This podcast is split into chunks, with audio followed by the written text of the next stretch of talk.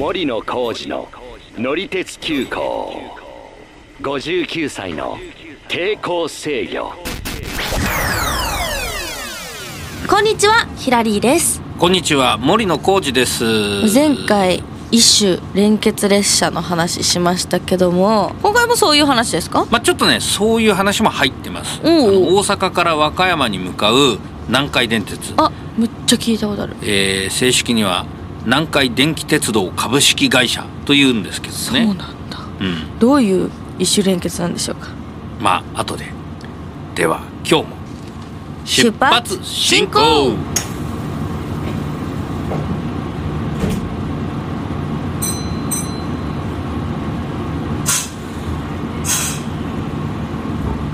でまあ写真見てもらった方がまあはっきり言ってあの説明するより早いんですけどこれまはい。たちょっとツイッターに載せときますけども、はいまあポッドキャストなんで 写真見てくださいっていうだけでは済まないもんですから、まあちょっと話をしますが、はい。えー、とこれ南海の、うん、メインの路線がまあ2つあって南海本線と高野線で、まあ、今回はあの南海の難波から、えー南海本線に乗った話なんですけども、えー、とこれでですね特急サザンという電車で、えー、と半分8両編成なんですけど4両は座席指定のいわゆるリクライニングがついた特急電車ででその半分はあの通勤型のいわゆるロングシートっていうまああの横に長いやつ、ね、そうそう長いやつ。そうそうそう,、うんうんうん。普通の通勤電車ですね。それがまあペアっていうかつながって走ってるっていうやつなんですけども。なんかすごいこの特急の方がめちゃめちゃビップ感出ますねそれ。そうですね。確かに。すごいビップ感ある。そうかもしれないね、でまあこれあの南海本線って難波からどこまで行ってるかというと、うん。和歌山。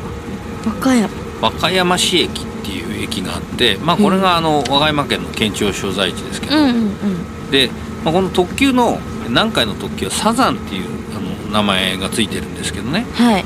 えー早朝深夜以外平日も土日も大体30分間隔ぐらいで走ってるんですよ。でまあリクライニングシートのついた特急車は、えー、と確か520円だったかな。どこからどこまで乗っても。だから、えー難波から難波から、あのー和歌山まで乗ってもそうだけど、ん。逆に和歌山市から、そう和歌山大学だったかな、あ一駅だけ乗ってもまあ520円だから520円くらい。まあ基本的にはまあ大阪の市内から和歌山行くとか、まあ、ちょっと遠くに行く時に乗るっていう感じだとは思うんめっちゃですけどね。いいじゃん。すごいすごいビップ感あるけどうん。値段はお手軽。まあそうですね、まあ、名鉄よりはちょっと高いけどね。名鉄あそうなんだ350円だから。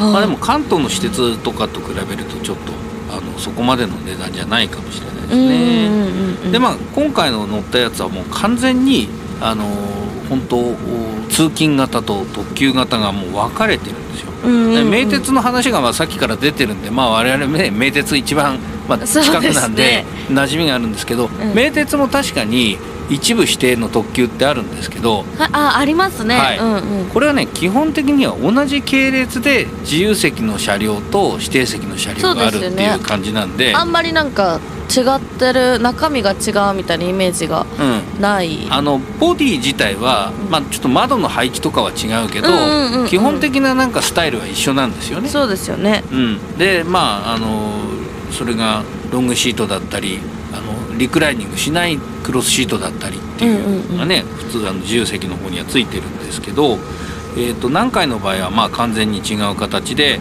でこれがまたねペアのねパターンっていうのがあって、うん。まあ、これはヒラリーさん一応言っときますけど、はい。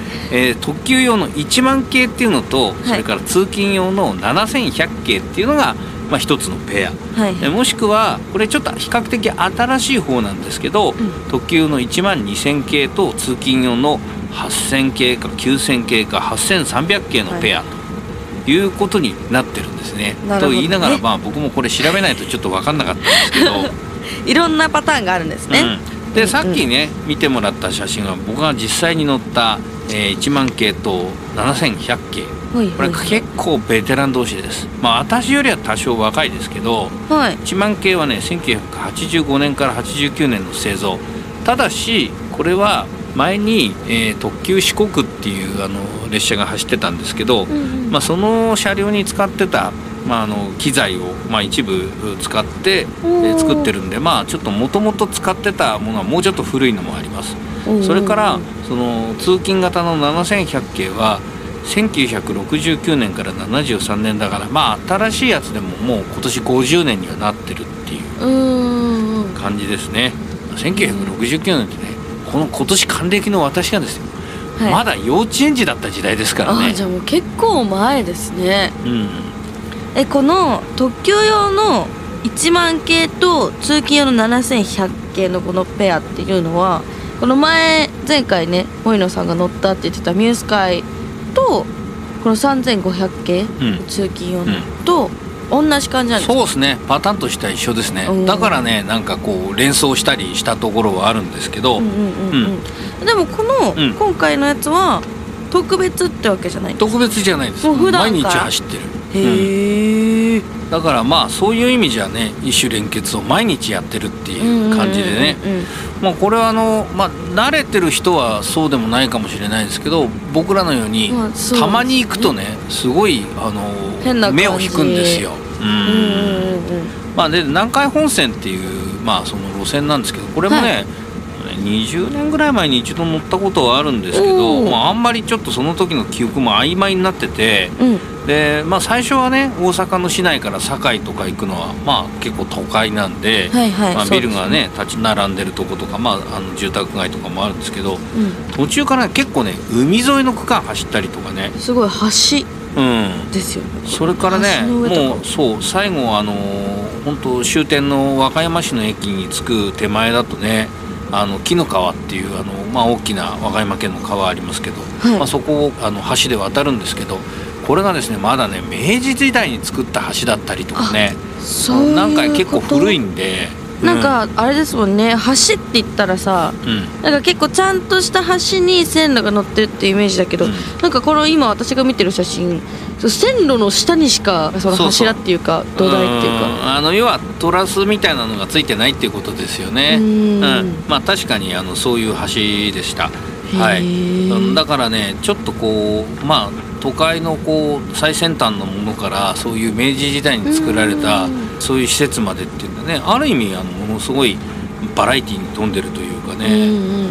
まあ、観光地はねこの南海の本線の方はあんまりなくて。ああそうなんですか。うん、まあ、高野山とかね行くあの高野線っていう方はもう観光客がたくさん乗ってるっていう路線ですけど、まあ、あとあの関空あの関西空港にね、行く路線も途中から分かれてたりとかはいはい。するんですよ、南海の場合ね。ああそうまあ、なんですいずれちょっと何かの機会があったらまたラピートってあのその空港行く特急の話もしようと思いますけど、はいはい。まあ、それはねそう別に普通の特急列車だけで走ってるやつなんですけどうん。まあこのサザンがね両方ついてるっていうのはね何とも言えないこうなんていうかな魅力というかうん。他ではなかなか味わえないという感じがねいいですけどね。はでまあもともとこの和歌山港っていうところまでこの和歌山市の駅からまたもう一つあるんですけど、いはい。ここはあのフェリーでですね徳島に渡れるんでもともとこの特急サザンっていうのも、まあ、昔その前身は特急四国っていう名前で走ってた時代があったみたいで、うん、あの四国に行く人が、まあ、乗ってくると。まあ、今ね、あのー連絡橋とかもあるんで、まあ、そっちを高速バスで走ってったりとか、はいはい。あじゃあもう通ってないんですか？まあ通ってますフェリーはあ通っては、うん。あフェリーがまあでもだいぶあの少なくはなってしまったんで、そうですうん、あの直通するそのサザンも少なくはなっちゃったんですけど、うんうんうん。でまあ和歌山港の駅もちょっと行ってきました。おお行ってきたんですか、はい。であのフェリー乗り場はあのあるんですけどフェリーの時間以外は電車走ってないんですよね。あまあそうですよね。そこに行くためですもんね、昔はねもっとたくさん走ってたんですけど、うん、うん。うん。あとだからこの先に和歌山港から水軒っていうもう一つ先の駅まであってまあそこはなんかもともと貨物駅として作るつもりだったらしいんですけど結局あのもうできてみたらトラックで運ぶのが主流になっちゃってたんでああなるほどそう。ね結局貨物はまあ運ばれなかったっていうことなんですけどね。まあそんなわけでねまあ四国とかそのフェリーとかそういうのにこう関わるのがこの南海のあの本線もともと関空ができる前そういうのがまあ多かったっていうですよね。あとまあ片線っていうなんかその今片魚線って言ってるんですけど、はいちょっと海のはいはい方に行く路線もあったりするんですけど、それこの電車ですか、そう。この列車。なんかちょっと魚めちゃめちゃ可愛いですね。魚電車。めっちゃ青色でさ、そうシートとかもこれめっちゃ魚が書いてあるんですよね。そうそうそう。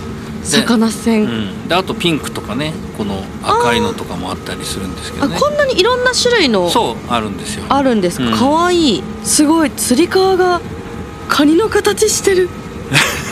すごい。なんかいろいろねあの色によってね中もねちょっとずつ違うんですねこれね。ピンクとか赤とかめっちゃ気になるけどな。そうそうそう。だからねこれねまあちょっとあの気になったらねの乗りに行ってというか乗ってしかもその全部をこう制覇するとまた絶対可愛い。えー、制覇したい、うん、ピンクの方はねこんなねお魚が魚になってる。そうつり革の。あれだタイみたいになってる、そうね。そうそう。かわいい。つり革もこれ魚の形になってるし、うん。これピンクのやつですか？これ。そう。えー、かわいい。であとはねまたあのもう一つ支線があって、うん。棚川線っていうのが、まあ、三崎公園っていう駅から出てるんですけどはい。僕はね正直知らなかったんですけど行ってみて、まあ、あ調べたっていうかいろいろ書いてあったりしたんであのこう大阪府泉南郡三崎町っていうとこなんですね。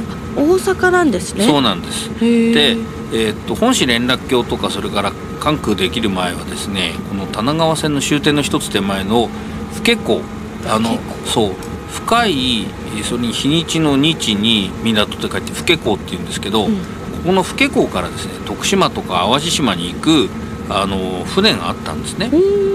でまあ淡路島に大阪南部から行くには、まあ、これが一番近いルートだったんで、うんうん。まあ、昔はそういうルートで行く人も多かったんですけど今はちょっと基本的にはない。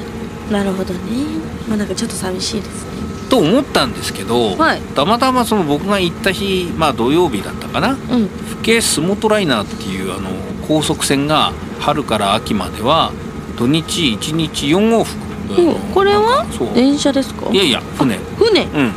えー、で思わずちょっと船に乗っちゃいました。電車に乗りに行ったんですけど乗っはい、淡路島まで行っちゃいました。乗ってきたんだ。あんまりこうねそう思ってこう動いてたわけじゃないんですけど、予想外に船に乗って淡路島行っちゃいました。はいはい。あのなんでかっていうとまあそういう昔のね歴史的にこうここの路線はさっきはあの四国号でしたけども淡路号というのが走ってたっていう話を聞いたんでおおなるほど。じゃあそのルートで淡路島行ってやるって思って。淡路島は今は電車ないんですけどね昔はなんか走ってたんですよ、あー淡路島行きたいですねええ。私ね。ドラクエのうん、なんかパークがあるんですよ。え淡路島に？本当？確かそう。めっちゃ行きたいんですよ。ねこんな遠い。でもでも意外とい行けそうですね、うん、まあ大阪まで行く。このルートで行くなら大阪まで行って難波から三崎公園まで特急で行って三崎公園から、えー乗り換えてっていうルートでも行けます。ただまあ普通に結構多くうん。ポピュラーな行き方としては、まあ、神戸から、まあ、バスとかね。いやーちょバスあバスもいいけどねいいけど なんかちょっとさこのピンクのやつとか乗りたいですもん。うん。これ乗ったらいけるえっとねかもしれない。厳密に言うとこのピンクはちょっと別の路線なんで、違うんだ、あのじゃあでも水色は？ここのの水色は乗れ？るこの水色でもなくてこの普通の色ですね。普通のか。あはい。あのーまあグレーにこう青いツ,、ートンみたいなやつですけどまああのまあ中身は一緒ですから、電車乗ってなんかちょっとずつ行くっていうのもドラクエ感あるっていうか。まあ確かにそうかもしれないね、ドラクエ感はね強いかもしれないんで。じゃあまたちょっと行くならば何時の電車に乗ってうん。ここで乗り換えてとやんないとちょっと1日4本なんで。あそっか。そうえーでしかもね1本目はね名古屋から行くとねその日の朝にはちゃんと着かないと思うんで。あーじゃあ結構なんか数日の感じで行かないと、まああの2本目だったら多分間に合うんで。はい。あのまあちょっとそこはまた細かく教えますんで。あ お願いします、はい、行ってみてください、はい。ちょっと意外に何回から行くといろんなとこに行けるぞっていう話もあの合わせてしてみましたんで、はい。皆さんもちょっと試してみてください。あのツイッターで写真なども載せてます。見てください、えー概要欄に URL 載せてありますのでよろしくお願いします。ということで本日もご乗車ありがとうございました。担当の車掌は森野浩二と乗客のヒラリーでした。またのご乗車お待ちしています。森野浩二の乗り鉄急行59歳の抵抗制御ぜひ他のエピソードも聞いてください定期的に配信していますのでフォローもよろしくお願いします。よろしくお願いいたします。